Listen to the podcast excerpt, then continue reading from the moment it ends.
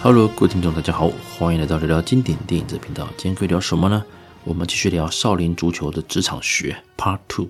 在 Part One 的时候啦，我们针对由吴孟达所饰演的教练峰哥，还有大师兄啊，就是铁头功；二师兄啊，旋风地堂腿；还有三师兄，就是金钟罩铁布衫。他们各自在电影中所展现的一些人格特性啊，啊，来做一个介绍。把他们带入，是说，如果他是你在公司或者是你在事业上的伙伴的时候，该如何跟他们相处？这个也受到相当多听众们的一个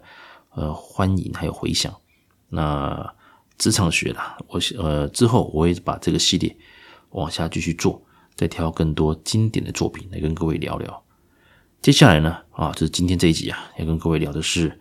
呃、排名第四的，就是四师兄啊，鬼影擒拿手。那还有六师弟，轻功水上漂，最后呢，那就是排名第五的，啊，就是周星驰所饰演的啊，大力金刚腿啊，哦，这三位，他们各自也是有一个很呃不一样的一个人格特质啦。首先呢，我们聊聊陈国坤所饰演的四师兄，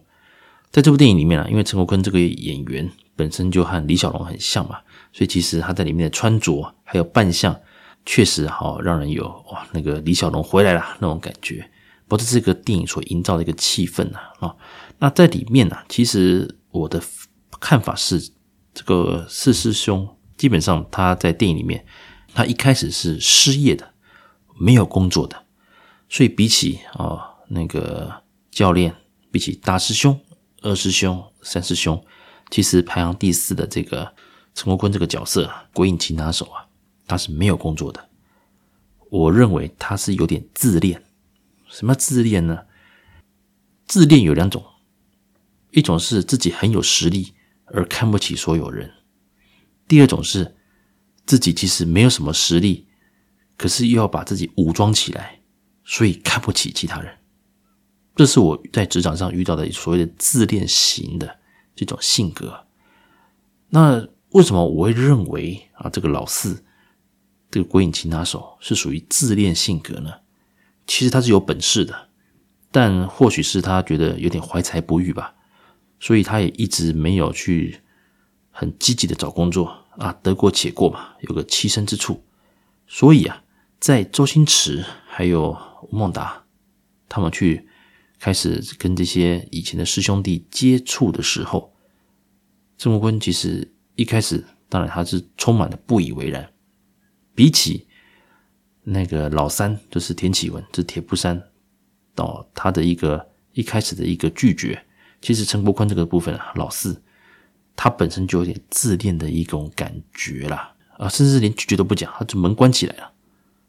就是看不起这两个人。嗯、在以辈分来讲的话，周星驰本身他排名他排名第五嘛，所以他本来就是后晚辈了，哇，晚辈，所以。一开始你遇到这种自恋型的一个伙伴的时候，他先天就觉得啊，你的你的梯数就比我小嘛，哦，对不对？就跟我们当兵的时候啊，先不管年纪的，先问你几梯哦，你几梯？当时搞个萝卜堆耶，比梯数还不一样哦，比梯数是一回事，比谁先早下部队哦，先来这个单位又是另外一回事哦，所以这个很好玩，所以我可以直接判断说，陈国坤。基于刚刚的几个表现，他是一个怎么样？有点自恋，但他又对于身为晚辈的周星驰完全没有任何的哦，就是也不在乎了。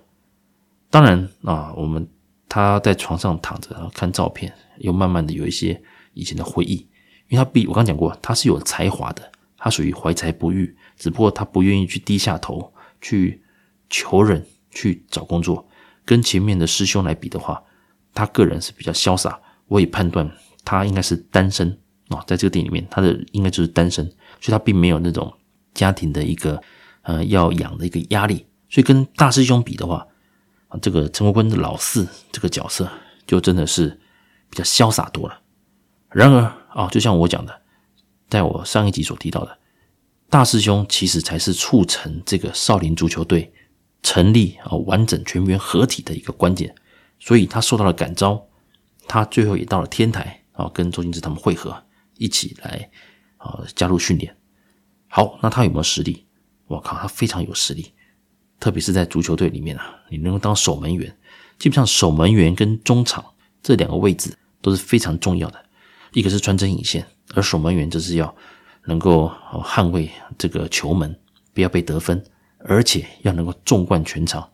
下一些指令，因为他的角度是最清楚的，他可以看到整个的一个哦中场跟前场，甚至敌人的布阵。所以守门员其实在足球的比赛里面，他的角色是非常之重要，哦，非常重要。我们可以看到，当他的加入之后呢，其实周星驰他们可以专心的去进攻，在防守上基本上全部交给陈国坤就可以了。我要讲的是什么？你如果今天面对这种比较属于自恋型的，你必须要给他尊重，不能说去泼他了哦，立功呃一直捧他啦，怎么的，让他膨胀了也不行。他看不起你，可是你有求于他，你也不要说就是好像哎呦我没有你不行之类的。这种人啊，其实你只要让他觉得他是被受重视的，哦，被受重视的，他就会全心全力的帮你。但是他有一天，他如果觉得不舒服了，或许他就有其他想法，倒不会整你了，他可能就选择这样我就离开嘛，那就再去找下一个我想要的一个环境。所以啊，今天。如果啊，这个鬼影急拿手他是你的属下的话，你要给他一个相当程度的一个职位，还有所谓的自主性，就是说他很适合做专案，你交代他，他会把他的节奏自自己来分配好，还有他 schedule 自己会把他啊、呃、那个调度好，然后完成这个你交代的任务，而且不用担心会出会会会出什么大包。因为他这种自恋的人，自己本身也是追求完美了。好，这个这一点可以从他在被魔鬼队的一一连串的攻击之后，他不是躺在担担架上面吗？他还是依然的哦，戴着墨镜哦，很潇洒帅气的哦，躺在担架上离开。从这边就可以了解到，他真的是一个比较自恋，而且很在乎自己外在形象的。那他如果是你的同事呢？坦白讲，如果你比他资浅，那你可能比较辛苦。因为你可能真的要顾到他的心情，要让他感受到一种被尊重的感觉。这个以前我在公司工诶上班的时候，就遇过这种前辈，哦，就是觉得自己诶还蛮厉害的，哦，觉得自己很厉害，可是又看不起所有人，他也看不起自己老板。但如果比如说今天的呃升迁或 bonus 哦奖金不如他的意，他就会比较。他就直白的哦，拉了主管到小房间，然后到会议室，开始就是直接讲，他觉得不好，干嘛干嘛干嘛。那也因为他待久了，他掌握到了一些资源，或者是说啊，老板觉得啊，算算安抚你，安抚你，所以也常常就是他吵就有糖吃，这一点是不太理想的。我刚讲到，如果这种人自恋的人，你可以尊重他，可以给他肯定，但不要给他把他捧上天。好，这是我一个想法。所以今天呢、如果他是你的那个同伴的话，在他的相处，比如说讲话方面之类的，你还是要小心啊，就是不要让他有觉得被冒犯的那种感觉了。这种人也不太能够经得起玩笑啊，不太能不太能够开玩笑，大家要小心。那他如果是你的属下呢，就像我刚刚讲的，哦，该给的福利你都要给到，甚至可能要比其他人好一点点，而且千万不能让他知道。说哎，比他之前的还是比他菜的哦，可能拿的比比他好，这种人千万不让他知道，不然他一定会爆炸爆发，进而来跟你争取。好，这是我的一个想法。那这种人能不能用？可以用，不能说他像吕布，应该是说，当然吕布本人是没什么忠诚度。这种人他是有点自恋，但他倒也不是那种没义气的人，所以只要给他适时的一个肯定，他是可以哦帮助你。去完成一个一些任务或计划的。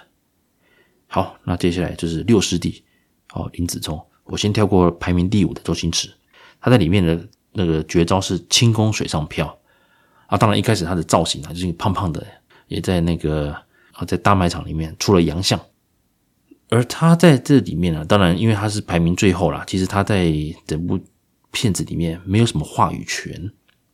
那同时，在周星驰的设定之下，他是一个比较容易，就是傻傻的，然后，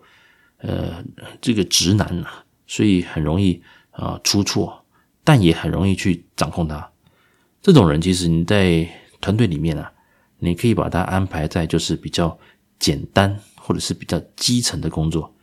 他可以担任助理或者是你的一个很 routine 的工作这种呃作业员，不是说他笨哦，只是说他可能没有那么细心，或者是说他的企图心没那么强。在这个情况之下，其实你交办他一些不要太复杂的工作，哦，不要太复杂，然后呢，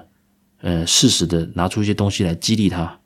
比如说他喜欢在电影里面，他喜欢吃生鸡蛋嘛，哦，周星驰只要拿出生鸡蛋，他就会整个疯狂，甚至去那个去去抢之类的。所以这种人在你的团队里面呢，其实他也算是我们在社会中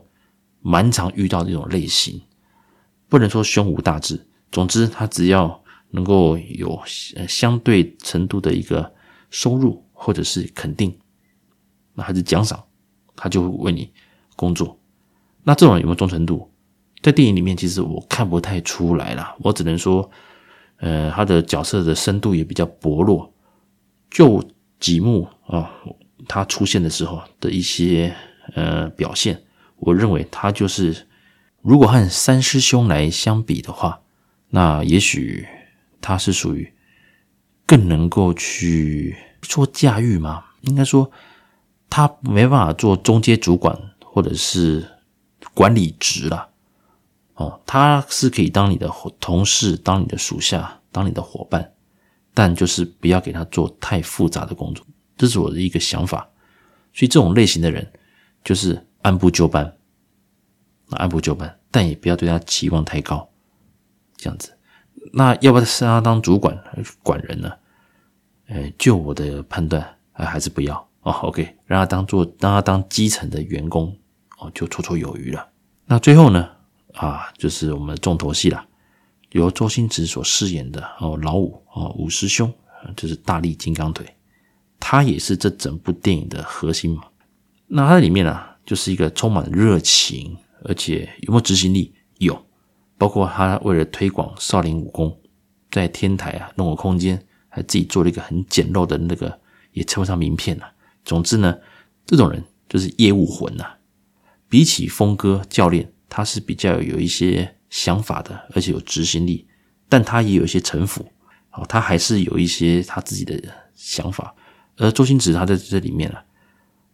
你觉得他单纯吗？我觉得他不单纯，当他可以去有目标要去实现的时候啊，比如说他担任的就是一个业务的一个经理，他真的是可以帮你去冲锋陷阵。然而，他为了求表现，往往可能在整个的一个呃行动上或行为上，包括他在里面对于其他师兄弟其实没有那么的尊重。各位知道我意思吗？他去求他们的时候。他是放下身段的，但当大师兄等人决定来挺他的时候，在整个训练过程中，他又回到了那个所谓的一定要大家一样，一定要打起精神一起干。连峰哥对他都会有一些怎么讲畏惧了。当然，峰哥是尊重他，他也知道他是战将，基本上他就是少林足球队的灵魂。这种人、啊，就是典型的业务魂呐、他你一定要让他做业务，你一定要让他去冲锋陷阵。所以你看啊、哦。如果这种性格的人是你的属下，哇，你就跟峰哥一样，算轻松了。可是你要如何驾驭他？这种人不太因为钱呐就跳槽什么之类，他会希希望有感觉，就是成就感。也就是说，你也给他立下的目标，要么你的这个目标是很符合，这个 project 是很符合他想要的那个方向，或者是说你给他一个相对甚至绝对的一个自主权。去独立 on 一个 case，哦，独立就 OK 了，因为他干得到，他可以去完成。那今天如果你必须要给他设定团队的话，其实你给他一个类似像六师弟的这个角色，好，很单纯的帮他做一个很 routine 的一个工作，还是说文书整理之类的这种后面的一个 backup 一个后勤，再加上大师兄之类的，就是当他的一个小主管，或者是说那个也不说监督了，总之呢，他是可以去。那如果周星驰这种个性啊，五五师兄这个个性冲太快的话，大师兄这种人是可以把他稍微拉下来的。但你不要让他和陈国坤他们一起来工作，因为其实两个人都是有才华的，再加上陈国坤的这个老四，他属于比较自恋的，所以这点常常会有可能会有一些摩擦啦，因为两边都有自己的一些想法，但在电影中是看不太出来的啊，甚至陈国坤是还蛮挺啊周星驰的啊，挺武这个武师弟的。哦，所以我认为是说，你不要让这个让这种人跟比较自恋型的或者是比较难驾驭的人成为一个伙 team 啊，都会非常辛苦。你当他老板，你也很辛苦，尽量让他独立的去当做一个业务工作，好，这是我的一个想法。那如果他是你同事呢？哇，这个就你可能要随时要能够被他呃使唤吧。你不，如果你的个你本身对自己也觉得哦自视甚高，我我讲实在哦，如果你今天也觉得自己是有能力的，或者是怀才不遇等等之类的。不要说你自己自恋了，你今天如果也是一个呃，怎么讲，很有想法的，当你的伙伴、你的同事就是像五五师兄啊，大力金刚腿那样到处冲，甚至有时候对你出言不逊，其实你也不会开心。当然，如果有一天你遇到了，我只能说就尊重，不要有摩擦。那如果真的不好待哦，很多职场的气氛不好，那可能你也可以跟主管建议。能否做一些职位上的调整或组织调整，哦，尽量避开这种人。OK，那他如果是你的上司呢？哇，这个就有点难说了，因为你可能会蛮辛苦的，蛮辛苦的，而且你又不能反驳他，因为他毕竟是你的上司嘛。所以有台说，如果你是一个比较习惯做一个简单单纯的工作，或者是重复性比较高的，或者是比较。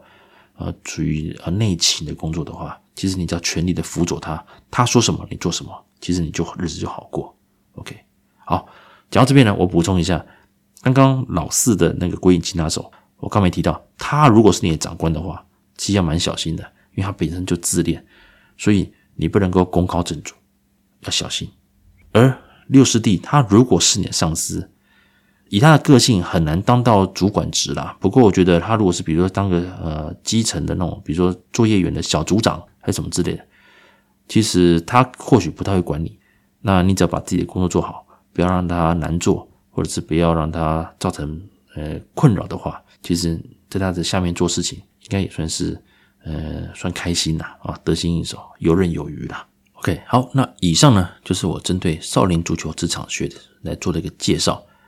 那原本呢，我本来还加上了强雄，就是谢贤他的部分，还有赵薇。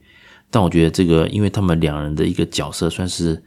比较特殊啦，这分隔出来，那他们的性格也在电影里面有一些转变。